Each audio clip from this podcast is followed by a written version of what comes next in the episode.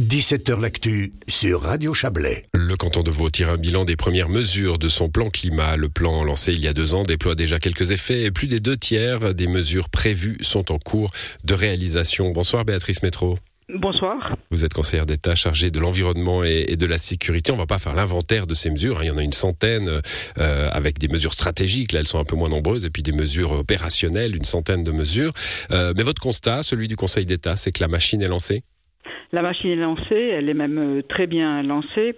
On avait réservé une enveloppe de 173 millions pour ces mesures qu'on a dites d'impulsion et sur ces mesures d'impulsion, il y a 95% de ces 173 millions qui ont été soit validés par le Grand Conseil, soit en cours de validation et ça concerne tous les domaines. Hein. Ça va du transport public régional aux travaux d'assainissement énergétique, en passant par les communes, en passant par l'agriculture, euh, les forêts. Donc vraiment, on a euh, ratissé large, je dirais, dans tous les domaines où il est important que les euh, de gaz à effet de serre puisse diminuer et euh, ce bilan, on peut le dire, euh, satisfaisant. Alors il y a euh, ces décrets, hein, vous l'avez dit, la majorité ont été acceptés par le, Grand Conseil. pardon. il y en a un quand même hein, qui, a, chatouillé, on en a parlé souvent sur cette antenne, c'est un, décret qui prévoyait de préparer les élèves hein, à l'école, les préparer aux enjeux climatiques, qui a été refusé pour des raisons politiques par, le, Grand Conseil.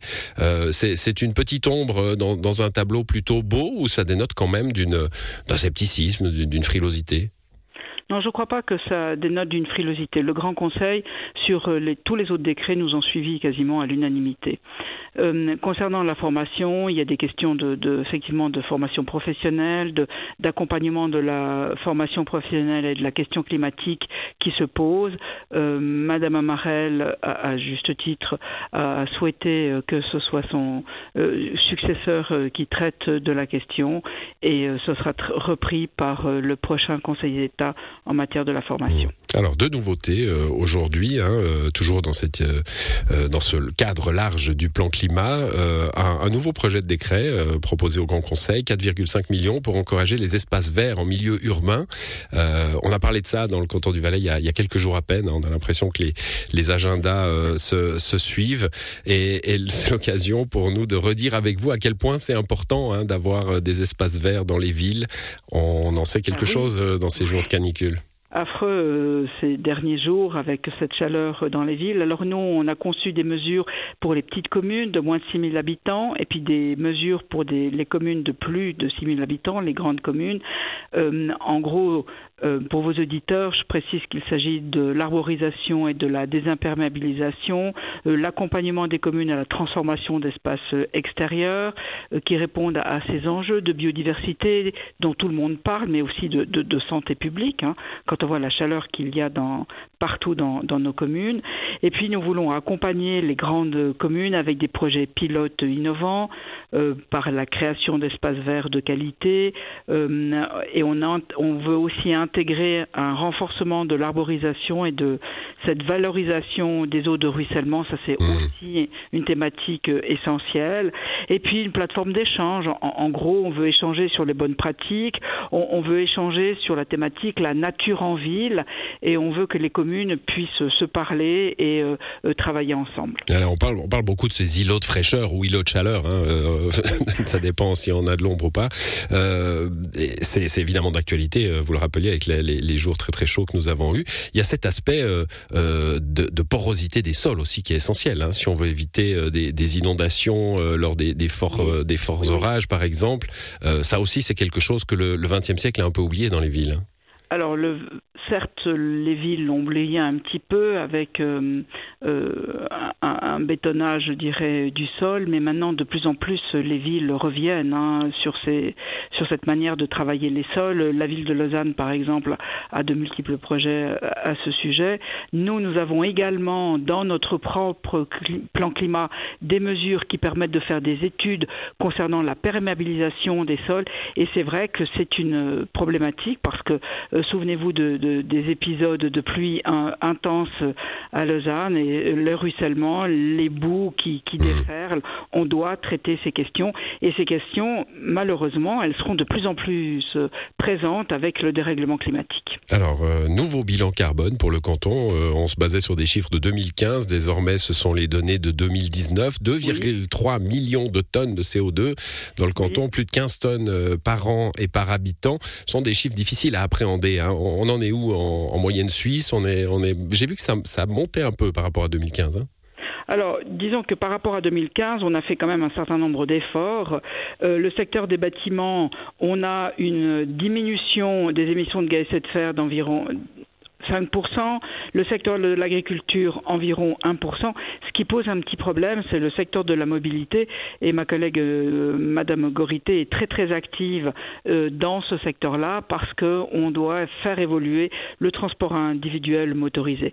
Là, dans le secteur de la mobilité, malheureusement, on a une hausse des émissions de gaz à effet de serre. Donc c'est un secteur qui doit être euh, travaillé et le plan climat deuxième génération va euh, bien évidemment en, travailler ces, ces domaines de hmm. mobilité. Mais juste euh, pour, pour qu'on appréhende un peu ces chiffres, on est dans le tir des, des cantons, euh, des cantons romans de, de même, de même taille et de même nature. Oui. oui, voilà, on, on, est dans le tir. C'est, je, je, dirais que c'est stabilisé avec des baisses, comme je vous l'ai dit, dans les bâtiments et l'agriculture. On stabilise, on est dans le tir euh, dans les cantons romans et de toute façon, ces questions-là vont être aussi discutées au niveau fédéral. Il y a pas que le canton de Vaud qui, qui peut de mmh. ces émissions de gaz à effet de serre. Euh, on, nous, on a calculé les territoriales donc, qui sont émises par, dans le canton et extraterritoriales qui sont émises par notre activité, mais tout ceci doit être coordonné au niveau fédéral. Donc il faut toujours prendre ces chiffres avec beaucoup de, de délicatesse, je dirais, de prudence, mais c'est stabilisé avec une baisse générale par habitant de moins 2,6%. Donc ça, c'est pas mal. Mais si on veut arriver à la neutralité carbone en 2050, euh, je crois qu'il faut euh, passer la seconde, si je peux me permettre. oui, bah ça, ça, ça, tombe bien parce que je voulais faire un, un bon, allez, pas un bilan, Béatrice Métro, euh, mais enfin, dix ans de gouvernement tout de même. vous êtes, vous êtes écologiste. Il y a, y, a, toujours, y a, alors vous avez eu des, des, réalisations évidemment. Là non plus, on va pas faire l'inventaire. Vous avez eu le logement. Il y a eu des choses dans la sécurité, les institutions. Mais puisqu'on parle du plan climat, c'est plutôt d'environnement que je voulais vous parler aujourd'hui. bah déjà, ce, ce plan climat. Alors, euh, je suis sûr que beaucoup de, gens, particulièrement dans votre parti, se disent qu'il arrive bien tard, mais tout de même, réalisation euh, très collégiale du Conseil d'État, euh, réelle prise de conscience? Oui, oui, le Conseil d'État a travaillé incorpore, comme le dit souvent mon collègue Pascal Broulis 7 à 0.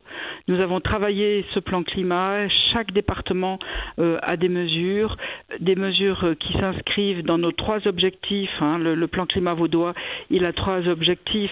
C'est euh, diminuer les émissions de gaz à effet de serre, c'est documenter toute cette question thématique parce qu'on doit documenter et on doit s'adapter, c'est-à-dire limiter les risques et adapter les systèmes naturels et humains au changement climatique. Et ça, le Conseil d'État, il est extrêmement lucide.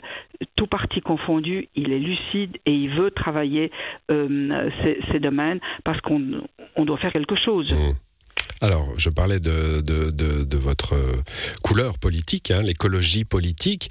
Euh, alors, depuis toujours, hein, depuis qu'elle est entrée dans les institutions, où que ce soit, l'écologie politique est pointée du doigt, parce que quand elle entre dans les institutions, elle doit jouer avec la lenteur, avec euh, la réelle politique. Euh, c'est peut-être encore plus vrai aujourd'hui, hein, où les jeunes sont dans la rue.